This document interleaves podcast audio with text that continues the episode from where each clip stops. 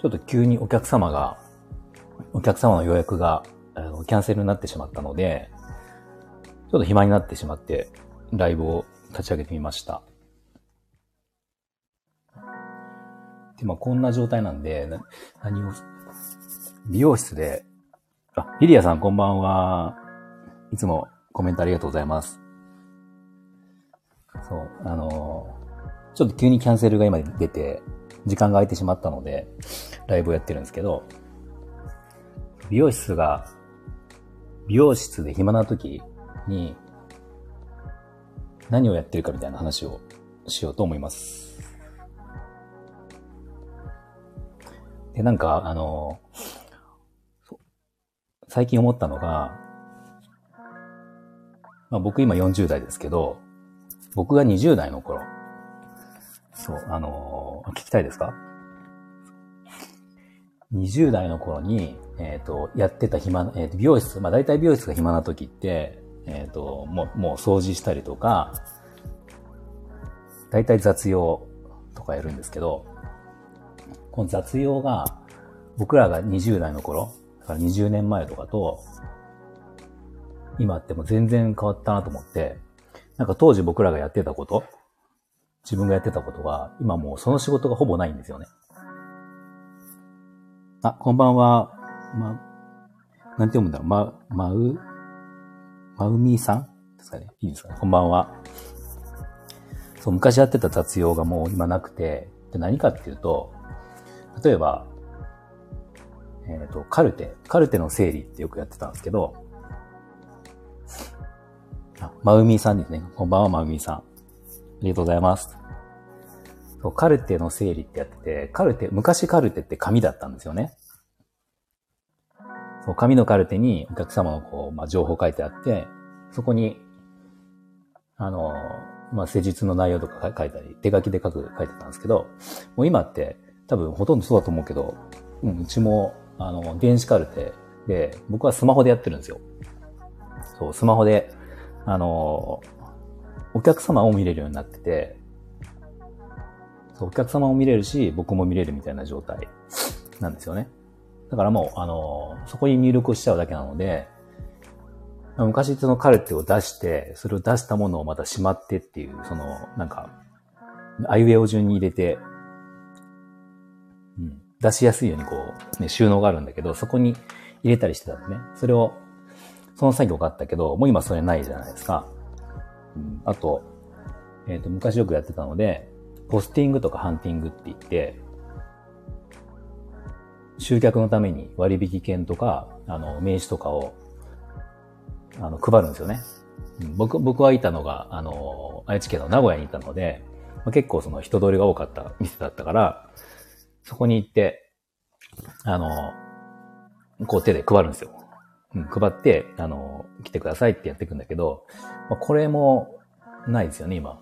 あのー、そう、田舎の方だとポスティングって言って、ポストに入れていくんだけど、こういうのもなくて、まあ結局今って集客するのって SNS だったりするので、まあと、昔はそうやって自分の足を使って歩いていって動いてたのが、もう今はもう座ってスマホをいじるだけみたいな、そんな感じなんで、その仕事も今ないんですよね。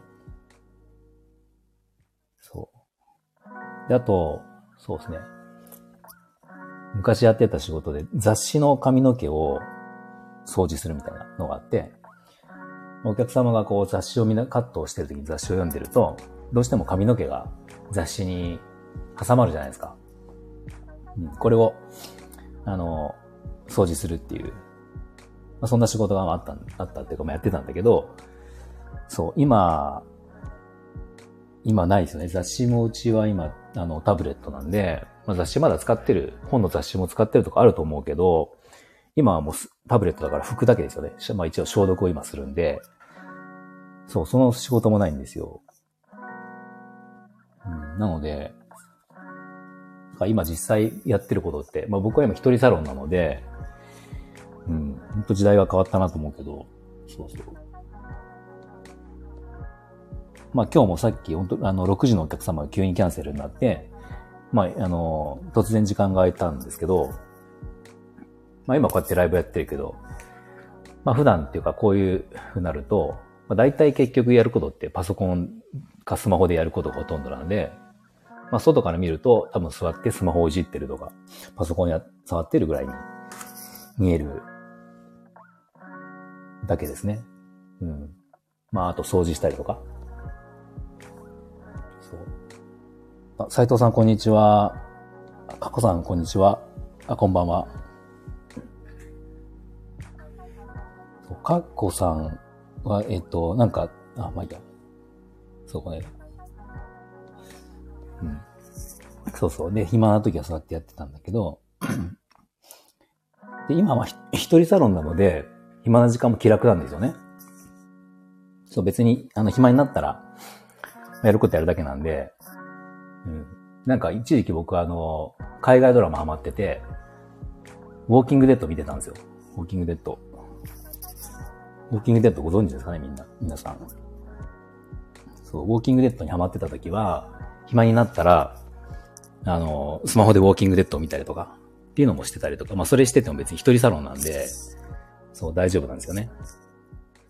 そう、ウォーキングデッド、あ、見てました？まあ、えー、まあ、みーさん見てました？ウォーキングデッド。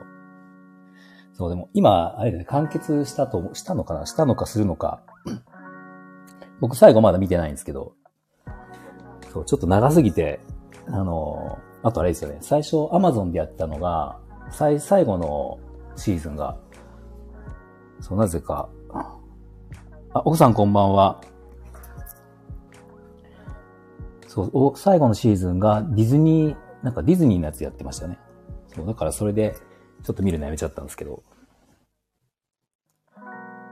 そう、そう言って暇な時間を過ごしてたりとかして、まあ今一人サロンだからいいんですけど、あの、昔、若い時に、お店に勤めてた時、アシスタントの時は、あの、暇な時間で結構地獄なんですよね。そう僕がいたお店は、えー、多分5、6人、スタッフが6人とか7人、多い時8人ぐらいいたんですけど、まあ、暇になると、ね、こう、まあ、たまにやっぱ平日、平日とかだと、1日暇ってあるんですよ。まあ、お客さんゼロってのはなかったけど、本当に、スタッフが8人とかいても、お客さんが1人2人っていう日も、やっぱりあったので、そういう時だと、そう、掃除をしたりとか、まあ、事務仕事とかやるんだけど、もう掃除も、やるとこなくなるじゃないですか。ね、こう、やり尽くしちゃうというか。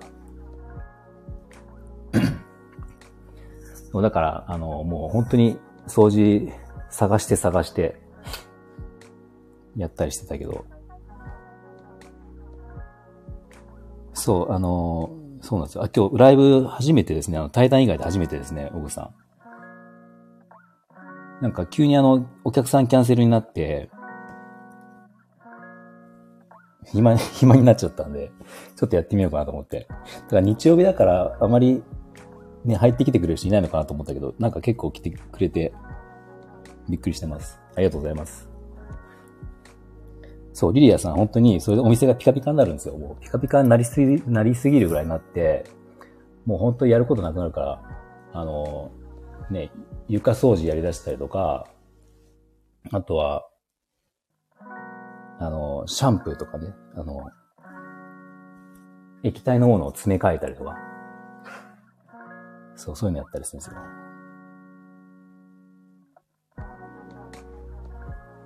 カコさん、今岡崎からの帰り道、そう、あ、岡崎、そう、岡崎なんですよね。これ言っていいのか、ま、あの、わかんなかったんで、さっき言わなかったけど。そう、びっくりしましたね。この間、この間誰かの、そう、ライブで、カコさん一緒になって、で、それで挨拶させてもらったら、お店の前通りましたよって話になって、ちょっとびっくりしたんですけど。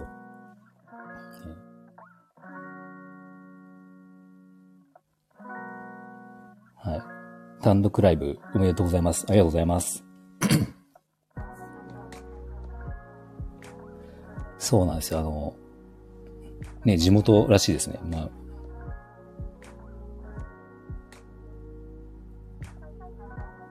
ま、結構何回か撮ってくれてるんですかね、カッコさん。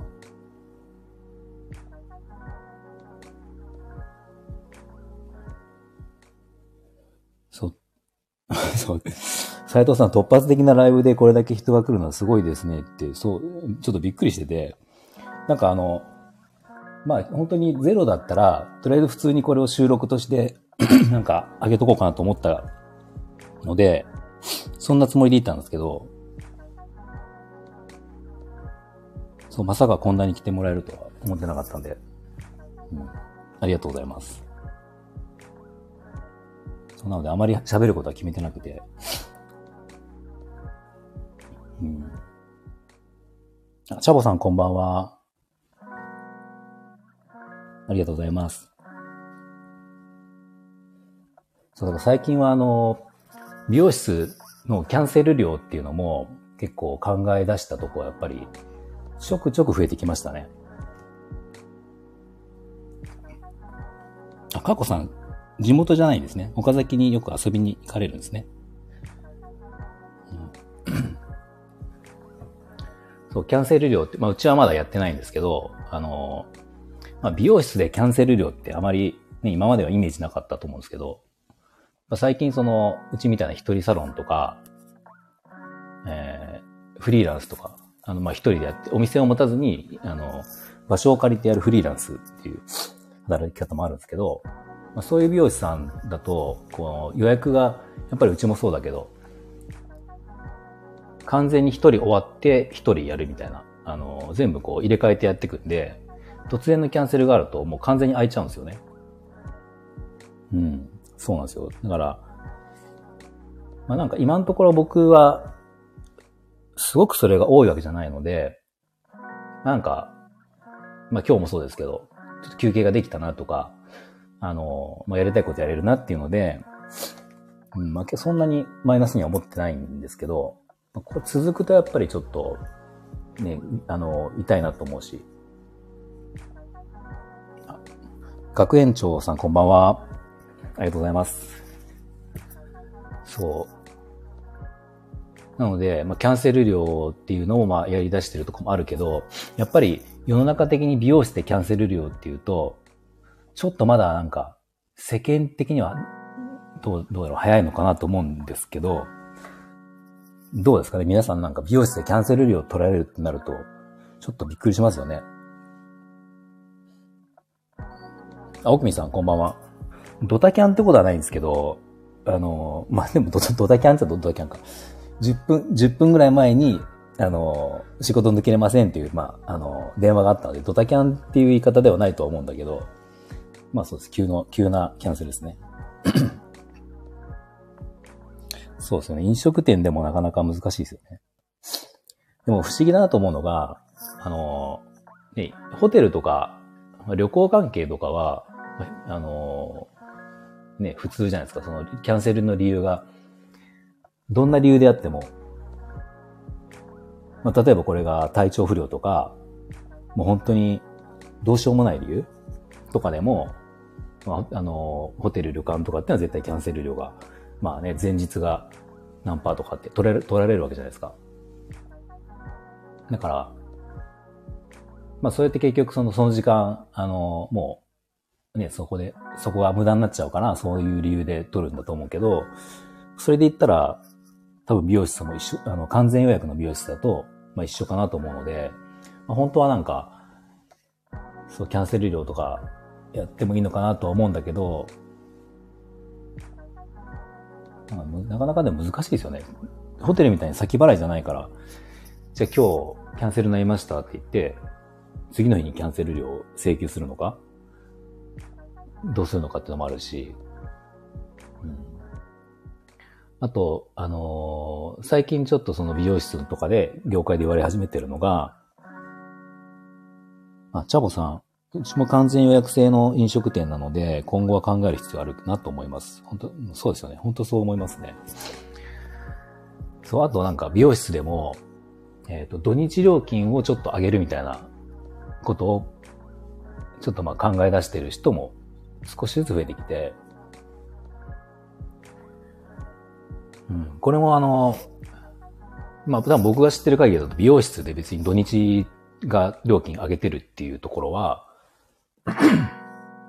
今まで、あの、聞いたことなかった、ないんですけど、そう、やっぱ最近はその、まあこれも考えたら当たり前っちゃ当たり前だけど、土日って、そう、初耳ですよね。多分これ、そう、お客さん側からしたら、えっていう感じじゃないですかね。リリリアさんそうですよね。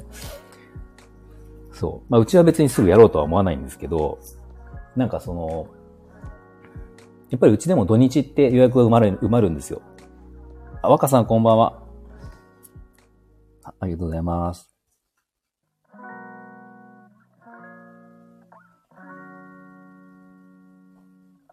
そう、土日はあの、たくさん、あの、まあ、結局、一人サロンだ、例えばうちだったら、えっ、ー、と、一日、まあ、カットカラーのメニューみたいな、2時間ぐらいかかるメニューだと、もう本当にフルで入れても5人なんですよね。そう。で、5人、まあ、ちょっと余裕を持って入れようと思ったら、1日4人とかなので、このまあ5人4人の枠っていうのが土日はもうすぐやっぱ埋まっちゃうんですよ。そう。だからまあ結局、その、土日に行きたい人の割合が多分それにしては、えっ、ー、と、枠が少ないことになるので、まあ、そうすると、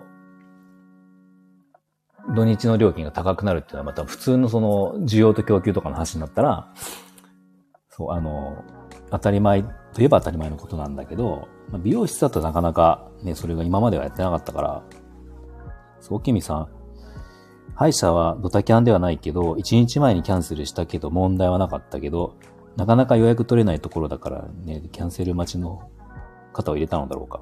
うん、歯医者は。うん。歯医者、歯医者さん結構あれですよね。あの、結構余裕持って入れ、余裕持ってじゃなくて、あの、なんか、予約でも行っても待たされるじゃないですか、歯医者さんって。だから、ちょっと余分に入れてるんでしょうね、なんか。うん。まあ、僕が言ってるとかそんな感じですけど。斉藤さんホテルは土日と平日でかなり料金が違いますからね。そうなんですよね。だから美容室ももしそうやってやったら、なんかあの、まあ、土日しか来れない人と、主婦の方とかだと、あの、平日、あの、ゆったり来てくれる方もいるけど、でもどっちでもいいみたいな人もいるんですよね。土日でも行けるし、平日でも行けるみたいな人。だからそういう方が平日にこう流れてくれると、土日っていうのもまた土日の需要が増え、あの、来れる人が増えて、本当はいいのかなっていうふうにちょっと思ってるんですけど、そうまだ、でもなんか今、土日に来てくれてる、今まで来てくれてて、その人たちにじゃあ土日料金あげますよってちょっと僕もさすがに言いづらいなと思って。うん。まあ今んとこやる予定はないんですけど、うん。そう、5人の、5人の枠のキャンセルは痛いねってそうですね。まあ今日、まあ最後の、今のキャンセルのお客さんは、あの、そう、カットと、カットヘッドスパのお客さんなんで、まあまだ、まだいいんですけどね。うん。学園長さん、僕もマンツーマンサロンで働いていたので、キャンセルが多いと売り上げだいぶ変わるので、死活問題でした。そうなんですよね。本当に。チャボさん、値上げは常連さんには言いづらいですよね。うん、そうなんですよ。本当に。だから今、うちの店は、去年の11月に値上げをしたんですね。その時はカット料金が、去年の11月までは、えっ、ー、と、5500円の消費税だから、6000、税込み6040円だったんですよ。で、11月に、税込み7700円に上げたんですね。だから結構な、あの、値上げだったので、その時は、だから、えっ、ー、と、それまで来てくれてたお客様は、それ、今も同じ料金で、それ以降のお客様、それ以降に新規で来てくれたお客様は、7700円みたいな感じに今してて、だから、同じうちに来てるお客様でも料金が違うっていう状態に今なってますね。うん。チャボさん、うちは4月から値上げ発表しました。そうですね、今、どこも、今だ、今でですよね、値上げするなら。今だったら、どの業界でも多分お客様はもうしょうがないよねって言ってくれますもんね。そううちも今月から、2月からか、2月からカラー料金ちょっと上げて、でもほとんどのお客様がやっぱり、全然もうしょうがないよねっていう感じで言ってくれたので、ありがたいんですけど。うん。飲食店は死活問題らしいよ。そう、リリアさん、キャンセルと再予約をセットにできるといいですね。そうですね。それができれば、うん。いいですよね。そう、でもフリーランスの美容師さんとかで、出勤の日数がね、少ない人とか、あの、育休明けで、まあ、ママさん美容師さんとかで、午前中だけとかね、少ない枠でやってる人は本当にその1個のキャンセルって、本当に死活問題かなと思いますね。マーミーさん、こちらもマンツーの講師業、講師業なので考えますね。そうですよね。うん。教習所もしれっと値上がりしてた。教習所も、あ車の教習所ですか。奥さん、テイクアウトやうちのイベントごとですが、予約注文時点でキャンセルはなし、後日お受け取りというご了承を得てますね。果物の材料が痛いから。そうですよね。でもちゃんとそうやって最初からやれたらいいですよね。うん。おきみさん、作業免許。うそう、これ、あの、そう、キャンセルの話をこんだけ僕言ってますけど、昨日実は、歯医者さん行ってそこでキャンセルしたんですよ。ど、ドタキャンよりタッチ悪いんですけど、でもなんか、あの、そう、予約の時間に行ったんですよ。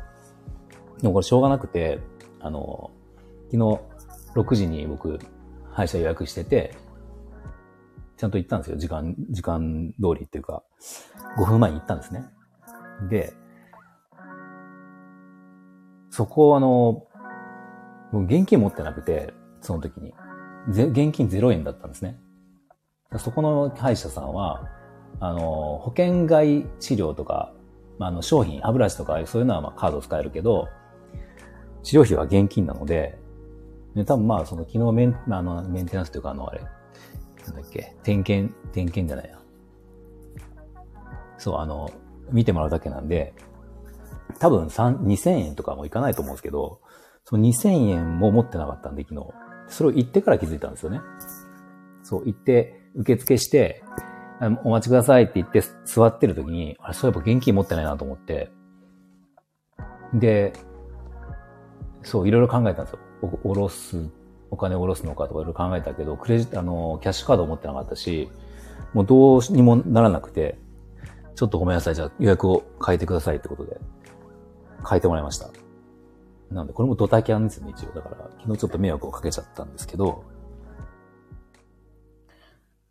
そう、これなんでそれを現金を持ってなかったっていうと、あの、いつも仕事をか行って、仕事の帰りにそのまま行くんですね。だから仕事のカバンを持ってるんですよ。そう。だから、仕事のカバンを持ってれば、最悪現金はあの、あるので、そう、現金があるんだけど、でも昨日はたまたまちょっと早く終わって、一回家に帰ってから、それで、あの、カバンを置いて、自分のその、あの、そのキーケースと、携帯だけ持って、って言ったら、その現金が入ってないこと、まあ、いつも2000円ぐらい入ってるんですよね。たまたま入ってなくて。そう。そう。本当キャッシュレス、キャッチャボさん、キャッシュレス化も良し悪しありますよねっていう、そうですね。本当に便利なんですけどね。なんか、これたまにありますね、こういうのが。リディアさん、現金を持ち歩かない方も多いですよね、きっと。そうなんですよ。僕はあの、僕財布持ってないんですよね。そう、財布、2年前に財布をもうやめて、もう財布が僕存在しないんですよ。だから、現金はそのキーケースの中に2000円か3000円ぐらい、いつも入ってるんですけど、そう、それぐらいですね。でも、キーケースと、本当に普段はキーケースとさ、えっ、ー、と、キーケースと携帯か、スマホ。スマホだけ持って、だいたい移動してるので、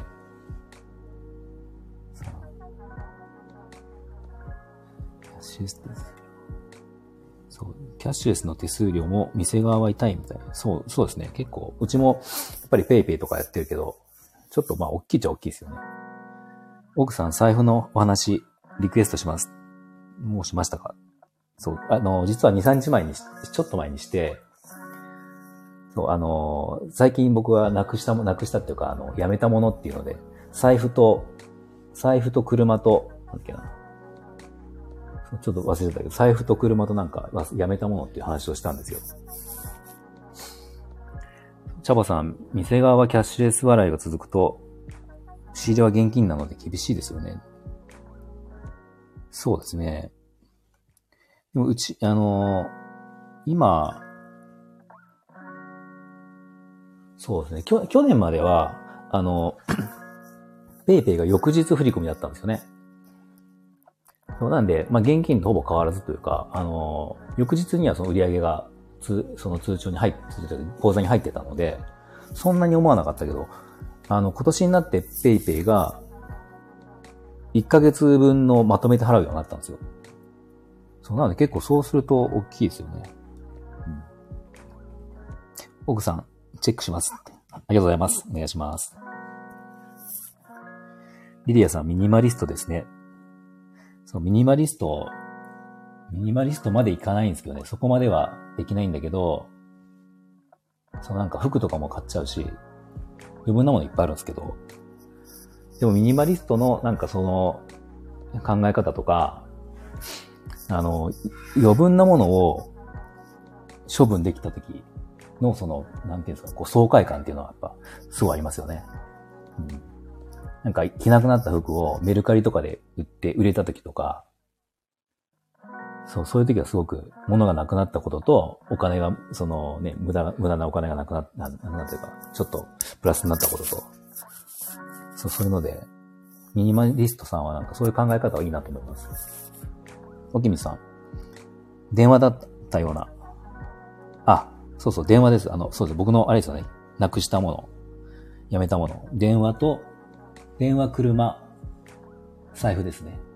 そうそう、ありがとうございます。キミさん、何気に PayPay は解約してるよね、しているね。そうですね。最初、PayPay 本当にあの、一番最初は、ね、手数料なしって言って、あの、まあもちろん最初から何年からは手数料取りますよっていうのは言ってたけど、3年間無料だったんですよね。そう、3年間は無料っていうのがあったから、結構僕の周りでもみんな、あの、ほとんどの人が美容室でも、入れたんですよ。あの、導入して、クレジットを、うちはその時もクレジットは使えたけど、僕の試合でクレジットをもう使えなかった。現金しか使えなかったところも、まあ、ペイペイはその無料だからっていうので入れたんですよ。でもそこはこの間、その、無料期間が終わってやめました、やめてましたけど、うん、でも、ペイペイの多分そのやり方をした結果、結局ペイペイが一人勝ちになりましたよね。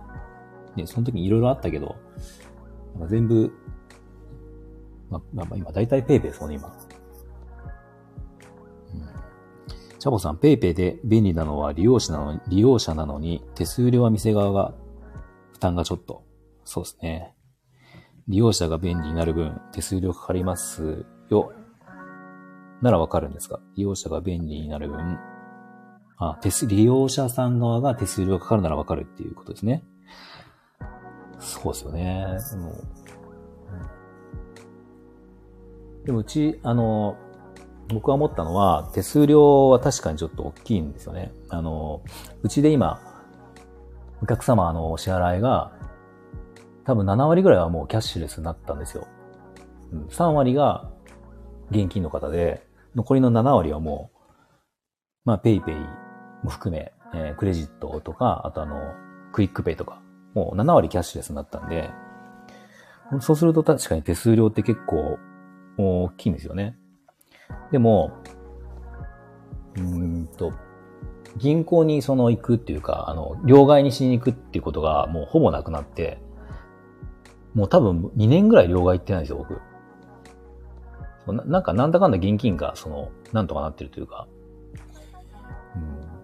なぜか50円玉がいつもなくなるんですよね。50円玉だけなくなるから、それだけ自分の財布から入れたりとか、家にあるやつをこう両替したりとかしてるんですけど、そう、でも銀行に全然行ってないです、だから。だからそれはなんか手数料払ってるけど、その手間なくなったし、あとは、あれですね、あの、まあ、一人サロンなので全部一人でやるじゃないですか。あのね、カットして仕上げして、最後にお会計ももちろん自分でするわけなので、そうすると、こう予約が集まってる時ってもう、間なく入ってたりするので、その会計する時間っていうのも結構、あの、もう早ければ早いほどいいっていうのがあるんですよね。だからおつ、現金いただいてお釣りを渡すっていう時間に比べると、もうペイペイってもう僕は何もしないんですね。お客さんが勝手にバーコード取って、金額入れてくれて、チェックだけして、もうピッてできるじゃないですか。だから、うん。まあその辺は楽ですよね。だからまあそれを、その楽とかいろんなことが、手間がなくなった分手数料払うと思えば、まあい、仕方ないというかいいのかなっていうのと、まああとは時代の流れで、うん、いつまでも現金だけっていうのはちょっと無理かなっていうのは思ってますね。チャボさん、7割もそうなんです。7割も今そうですね。そのぐらいになりましたね、うち。結構年配のお客様も多いんですけど、結構使ってますね、みんな。うん。おきみさん、無人販売も自動販売機もキャッシュレスにした方がいいかな。無人販売はいいかもしれないですね。あの、現金って。盗難とかないんですかねなんかそういうの心配したんですけど。だと、ペイペイのあの QR コードだけ置いとけば、盗難はないですもんね。うん、そういう被害はなくなるかもしれないですね。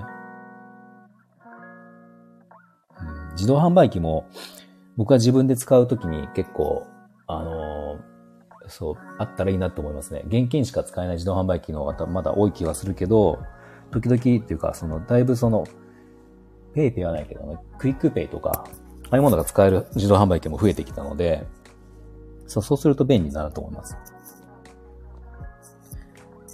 奥さん、時間を買う費用。そうですね。ほんとそう思います。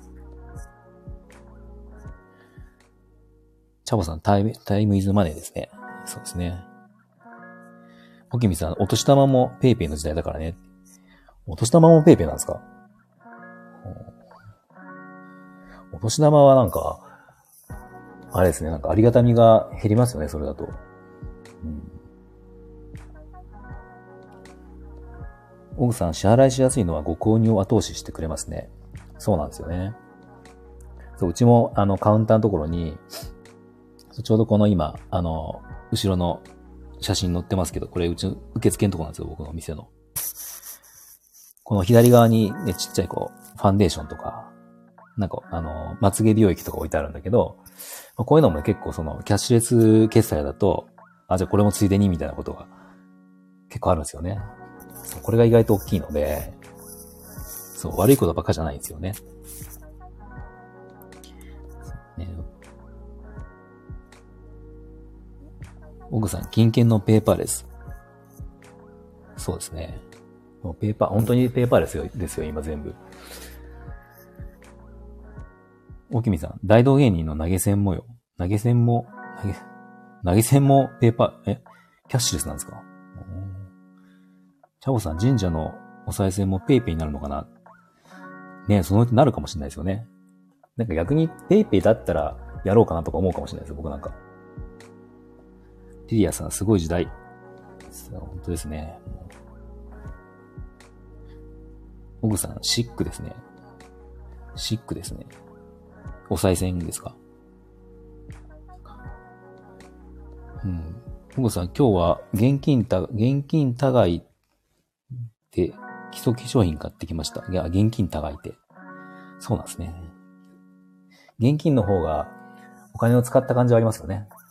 もう僕は今ずっと今、あの、キャッシュレスなんで、いくら使ったかもわかんないですし、もうなんか本当に金銭感覚がもう全く、全くというか、把握できてないですね。その、いく、どれぐらい使ったかっていうのが。あの、ペイペイなんか自動、なんだっけ、自動補充じゃないんだっけ。自動チャージ。オートチャージか。オートチャージとかにしてあるんで、もうゼロになったら勝手にチャージされて、でも本当に、あの、気がついたらなんか何万とかね、言ってますよ。毎日コンビニ行って、全部ペイペイだし、休みの日のはなんかいろいろもう全部ペイペイなんで、そう。うん。賽銭を盗む方いるからね。そうですよね。そう、おきみさん、賽銭やっぱりこれ、ペイペイにした方がいいかもしれないですね。そしたら、盗難できないですから。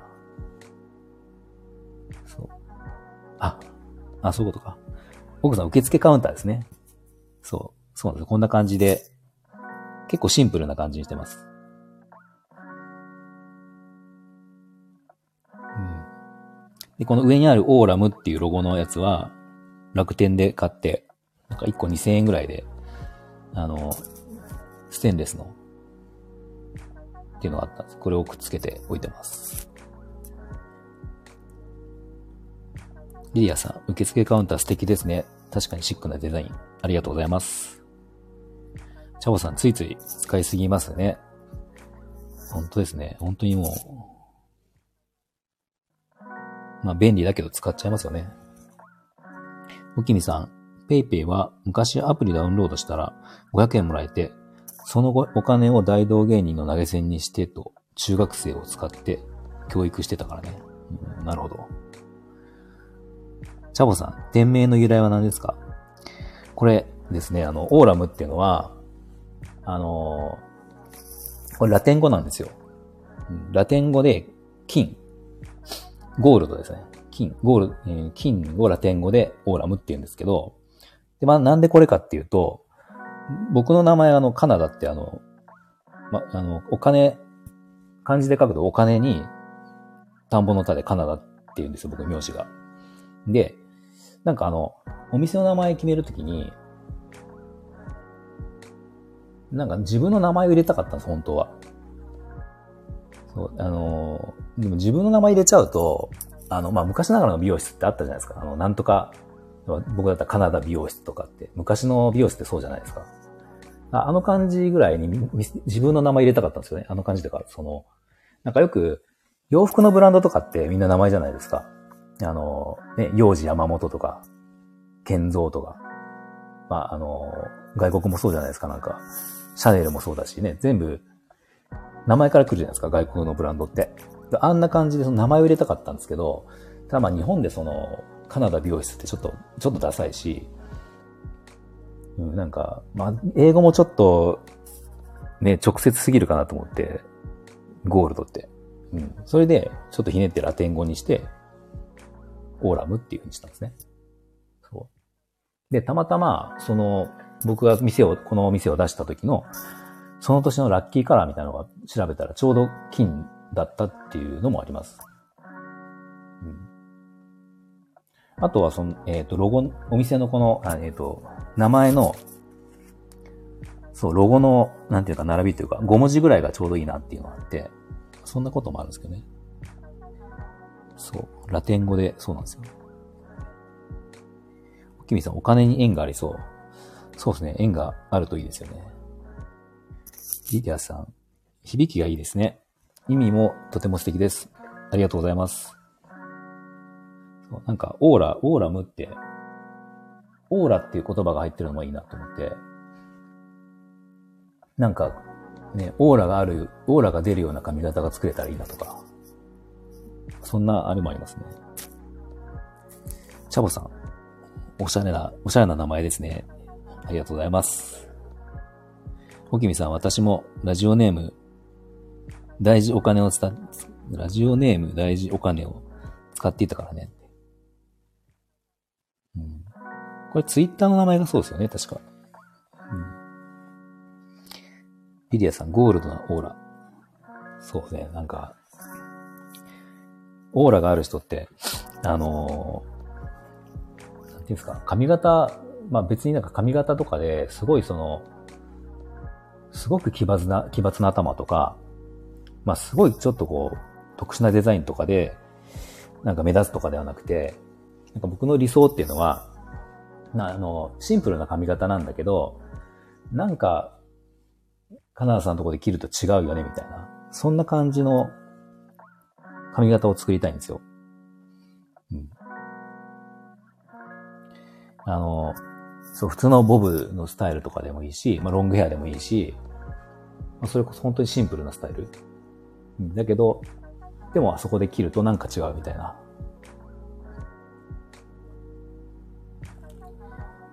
チャボさん、金色のオーラ欲しい。そう、欲しいですよね。僕は今シルバーヘアです。チャボさん、シルバーヘアなんですか？ブリーチして色を入れてる感じですね、じゃあ。チャボさん、あの、僕も今、シルバーっぽいヘアなんですよ。僕の場合は、あの、白髪めちゃめちゃ多くて、もう最近染めずに、白髪をそのまま伸ばし、白髪っていうか、まあ、白髪が混ざってる髪を伸ばしてって、うん。で、その、そこになんか、あの、普段、一週間に一回、あの、紫シャンプー、紫シャンって言うんですけど、あの、白髪の黄ばみを抑えるシャンプーを使って、僕もやっぱちょうどシルバーというかグレーというか、そんな感じですよ。キミさん、私もマンション名、女性の王冠の名前を使ってる。へえ、そうなんですね。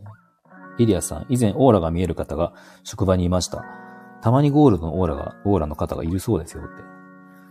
たまにこのオーラ見える人っている、聞きますよね。自分の、僕も見てみた、見てもらいたいですね、自分のオーラ。チャボさん、玉木浩二さんに憧れて、ブリーチ2回して白髪みたいにしてます。あ玉木浩二さんかっこいいですよね。僕、玉木浩二さんとか、あとあのー、なんだっけ、吉川浩二さんとか、まあ、白髪、かっこいいですよね、白髪。あ、そうそう、吉川浩二さんみたいに年取りたいねって。そうなんですよ。でもそう、チャボさん、あの、シルバー、ね、大変ですよね、ブリーチ2回して。2回で良くなったなと思うんですけど、結構、シルバー、白っぽいシルバーだと、うん、髪質によっては本当に3回とか4回とかやらないとなかなか綺麗なその白髪みたいな色ってなかなかならないですよ。そう髪の毛が柔らかい人とか、あの、ブリーチで色が抜けそうな人は、抜けやすい人とかは、そう、かん、あの、2回ぐらいでもなる人いるけど、そう、なかなか、ね、大変ですよ。で、し、色を抜いて、そこにその、ブリーチって抜くだけだと、あの、絶対白にはならないんですよ。どんだけ抜いても、一番抜けた状態でも、あの、なんていうの、クリーム色みたいな、クリーム色とかベージュみたいな、要は基盤、あ、あの、アイボリーって言ったのかな？アイボリーみたいな色？うん。そう、それに色を入れるんですよね。また、しら、あの、シルバーになるように、そのアイボリーの黄ばみを抑えるような、まあちょっと言うと、言うとこう、何？紫色？薄紫色を入れるんですけど、そうするとシルバーとか白っぽくなるんですよ。そう。で、チャボさん、紫シャンプーやってますが、ムラになって思います。あそうか。紫シャンプーってそんなにあるかな？あの、結構じゃあ濃いやつを使ってるかもしれないですね。あの、メーカーによって濃さが違うので、そう、濃いのか逆にそれかあるかな。ブリーチのそもそもムラがあるのかわかんないけど。そう、紫シャンプーいろんな種類今いっぱいあるので、ちょっといろいろ、あの、試してみるといいですよ。結構違います。それによって。リリアさん、その時は私のオーラは、きなり色と教えていただきました。オーラの色は、その時によっても変化するそうです。えー、かわ、人によって、あれね、時期によって変わるんですね。リリアさんのオーラは、きなり色。きなり色ってどんな色だろう？きなり色黄色ってことかおきみさん、チャボさん、広島に行ったの？広島。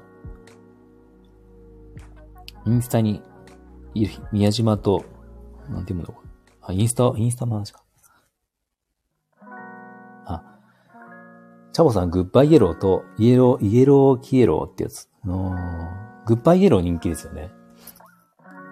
最近僕あの使ってるのは、あの、ミルボンのやつですね。ミルボンから出てる、カラー、カラーガジェットだかなんとか、そんな名前のやつ。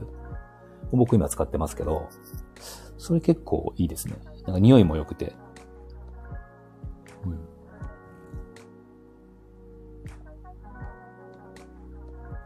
リリアさん、話があちこち行ってごめんなさい。きなりは白い感じだ。し、きなり白なんですね。そうか。白の、白のオーラっていいですよね。なんか僕も見てもらいたいですね、オーラ。何色、何色なんだろう。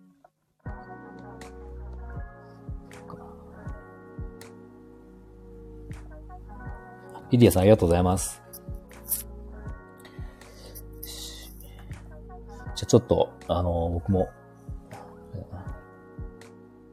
次のお客様がもうすぐ来るんで、準備をしようかなと思います。リーチも何回ですうん。そっか。はい。じゃあ、皆さんありがとうございます。たくさん来ていただいて。うん。すごい楽しい時間を過ごさせてもらいました。ありがとうございます。とても、僕もすごく楽しかったですね。ありがとうございます。ありがとうございます。じゃあちょっと準備していきます。はい、失礼します。ありがとうございました。